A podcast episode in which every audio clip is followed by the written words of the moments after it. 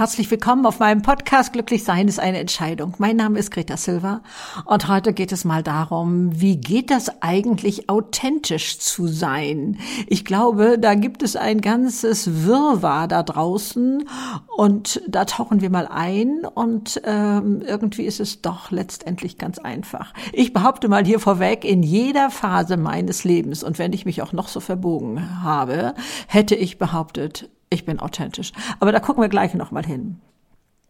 Wir schauen dahin, äh, wer bist du, was macht dich aus, lebst du das, äh, siehst du überhaupt deine Stärken, kannst du sie wertschätzen und was gehört alles dazu?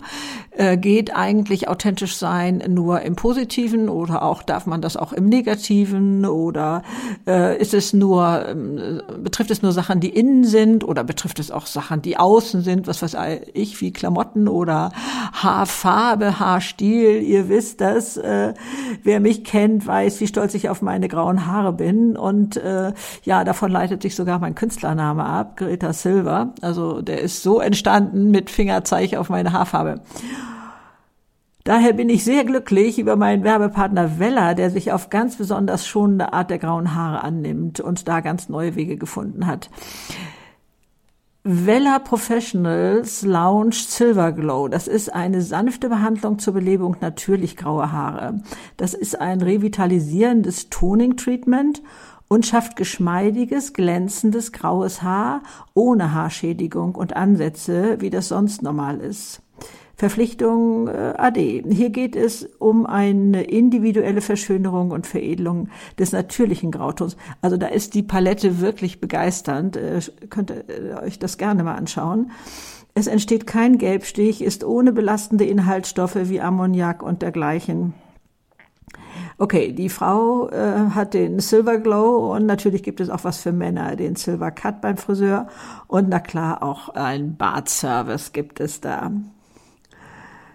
Äh, ich äh, kann es auch immer noch nicht fassen, dass sich auch junge Frauen heute die Haare grau färben. Ich behaupte mal, das hätte ich vor zehn Jahren noch oder vielleicht auch viel weniger noch für unmöglich gehalten. Da waren graue Haare einfach mit so einem negativ, alt, stumpf, ähm, äh, ja, also mit, mit ganz viel unschönen Bildern verbunden. Und äh, da tut sich jetzt eine Menge. Das ist also lange schon nicht mehr der Fall war ich weniger authentisch, als ich mir die Haare getönt hatte ähm, oder gefärbt hatte, wie auch immer. Ich hatte das ja dann selber gemacht zum Schluss. Erst fing das mit äh, diesen Strähnchen an, die das Haar immer heller machten. Und äh, dann habe ich mir nachher selber sowas gekauft und ähm, das selber gemacht. Wann empfindet man sich als authentisch? Und wie kann es sein, wenn ich jetzt zurückblicke, dass ich mich eigentlich immer als authentisch empfunden habe, obwohl, wie ich das heute weiß, mich so verbogen habe. Ich glaube, ich hätte damals gesagt, ähm, äh, ich bin nur diplomatisch und ähm, aber ansonsten entspricht es mir alles. Und da glaube ich, braucht es erstmal ein ähm, einen geschärften Blick, eine Achtsamkeit, wie lebe ich eigentlich, will ich so leben, entspricht das meinen Werten? Und da sind wir schon, glaube ich, bei einem ganz wichtigen Knackpunkt. Ich behaupte mal, wenn äh, ich in dem Haushalt eines mm, Umweltaktivisten wäre oder so etwas und der würde den Müll nicht trennen, dann hätte ich nicht das Gefühl, dass der authentisch lebt. Also das, wofür ich einstehe, wofür ich sozusagen ja, bereit bin zu kämpfen, hört sich jetzt sehr theatralisch an, aber ihr versteht schon, was ich meine, ne? Dass, ähm, dass das auch in meinen Handlungen sichtbar wird. Also wir können hier übrigens von Privat bis Beruf, ne, alles durchgehen. Ne? Also wenn der Chef oder ich damals als Mutter etwas predige, was unbedingt eingehalten werden muss und es selbst nicht tue, dann ist das Schall und Rauch. Abgesehen davon würden das meine Kinder dann vermutlich nicht machen, weil die mehr nachmachen, als, als dass sie irgendwelche Predigten verstehen und hören, habe ich gelernt. Also da ist sicherlich authentisch sein schon mal ein ganz großer Punkt.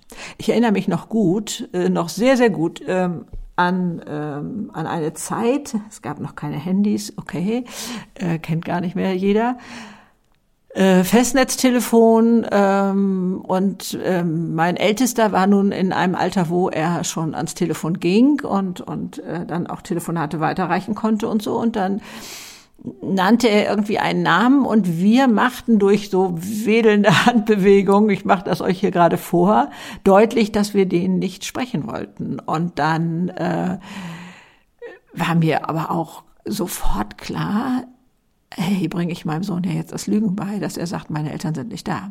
Das heißt, dann haben wir Redewendungen gefunden, dass sie sagt, es passt gerade nicht, kann meine Mutter oder mein Vater, je nachdem für wen das war, zurückrufen. Also, ich kann nicht meinen Kindern sagen, bitte nicht lügen. Und dann habe ich sowas, wir haben hier im Deutschen ja auch so einen Begriff wie Notlüge. Der ist ja auch sehr wackelig, aber da müssen wir jetzt, glaube ich, gar nicht so tief abtauchen. Ähm, ich habe gelernt, nicht unbedingt ausweichende Antworten zu geben. Ähm, also wenn man mich fragt, wie gefällt dir mein neues Kleid? Und ich denke, ey, ey, ey, das ähm, war jetzt nicht der absolute Glücksgriff. Werde ich etwas finden, was ich tatsächlich schön finde? Was weiß ich, die Farbe steht dir ausgezeichnet. Wenn ich vielleicht der Meinung bin, es ist eine kleine Nummer zu klein oder hätte etwas länger sein sollen oder wie auch immer, was, was man da so für Ideen im Kopf hat, ich habe das in der Malschule gelernt. Da waren wir verpflichtet äh, und wurden immer sehr kurzfristig aufgerufen, äh, wer die Schlussbesprechung der Bilder des Tages machen sollte. Und es war, also wir waren eine gemischte Gruppe, ähm, Anfänger und ähm, alte Hasen zusammen.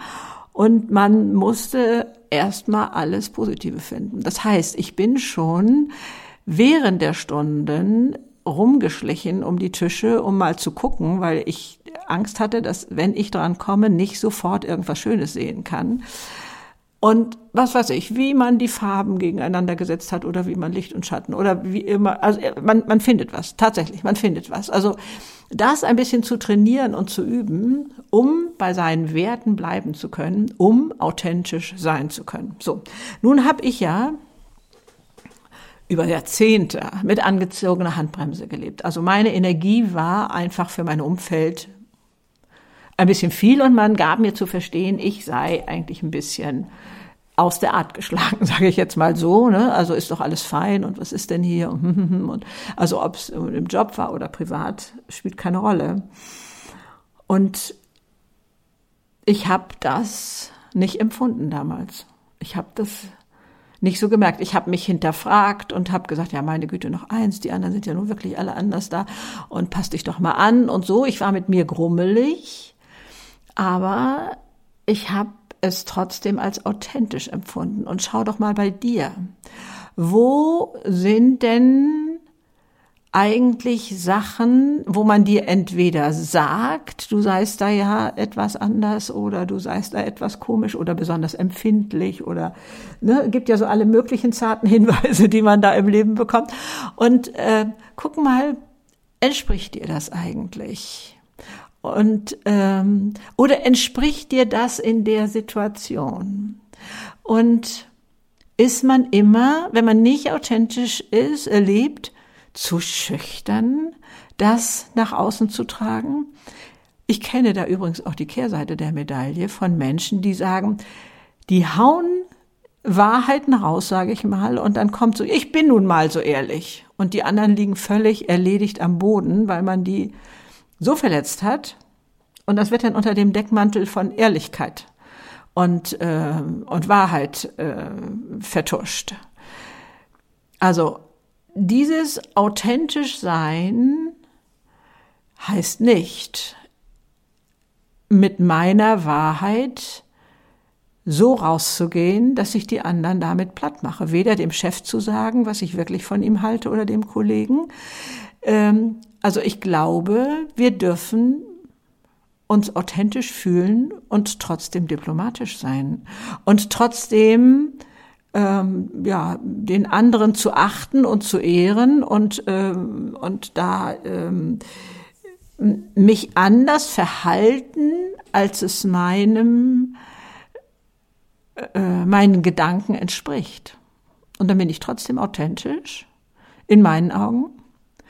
Ähm, Sartre hat das doch, ähm, Jean-Paul Sartre hat das mal ganz ähm, äh, allgemein gefasst, auch das ist sehr umstritten, habe ich gerade gelesen, ähm, unaufrichtige Seinweise nennt er das, also wenn man unaufrichtig ist, dass äh, sogar eine große Anzahl von Personen das als ihren normalen Aspekt des Lebens sehen.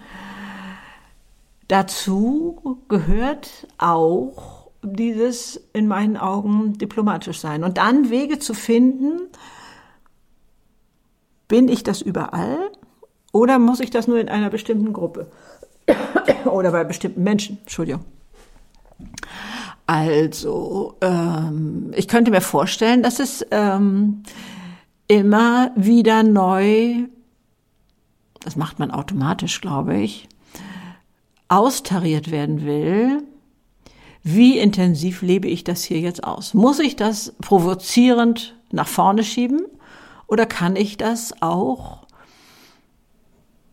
nach außen unsichtbar leben? Muss ich ähm, den kurzen Rock, den ich ja manchmal trage und der sicherlich überhaupt nicht angepasst ist, äh, muss ich den also nun immer provokant tragen oder kann ich genauso gut lässig in Jeans und Pulli rumlaufen, was ich ja meistens mache. Und beides ist authentisch. Und beides entspricht mir.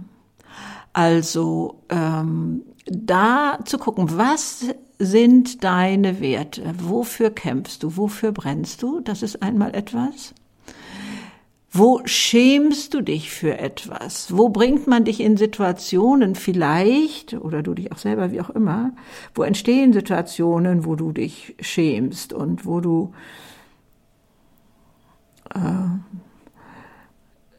merkst, also hier lebst du gerade nicht deine Vollversion, deine Stärken, dein Wertebewusstsein. Und es heißt auch, Hochmut, Arroganz, diese ganzen Sachen sind mit Sicherheit nicht authentisch, denn sie vergleichen sich mit einem Gegenüber. Ähm, ich bin besser als der oder so etwas. Dann richten wir uns nach etwas Äußerem und unsere Handlungen entsprechen nicht unserem eigenen inneren Wertebewusstsein, sondern spiegeln sich nur im Vergleich. Also das wäre ein Zeichen von, wir leben nicht authentisch. Ich möchte das Ganze aber doch viel breiter fassen und sagen, ich lebe in unterschiedlichen Situationen authentisch. Und dazu stehe ich auch. Das entspricht mir. Äh, ob ich es immer bewusst mache, ist eine andere Sache. Ich mache sicherlich vieles unbewusst. Da mal hinzugucken und zu sagen, Mensch, muss ich das denn da immer noch so mit angezogener Handbremse machen? Ähm, und ähm, äh, also ich habe zum Beispiel mir zwar mit 60 versprochen, nie wieder werde ich mit angezogener Handbremse leben, habe aber Bereiche, wo ich weiß, also ich denke da speziell mal an zwei Gruppen, in denen ich gerne bin, aber weil eine Person da sich doch sehr äh, überfordert fühlt, wenn ich dabei bin, so nach dem Motto, äh, meine Güte, bei dir scheint immer alles zu gelingen, ich fühle mich immer so schlecht, wenn du da bist und, und sowas alles, das hat mich damals sehr geschockt.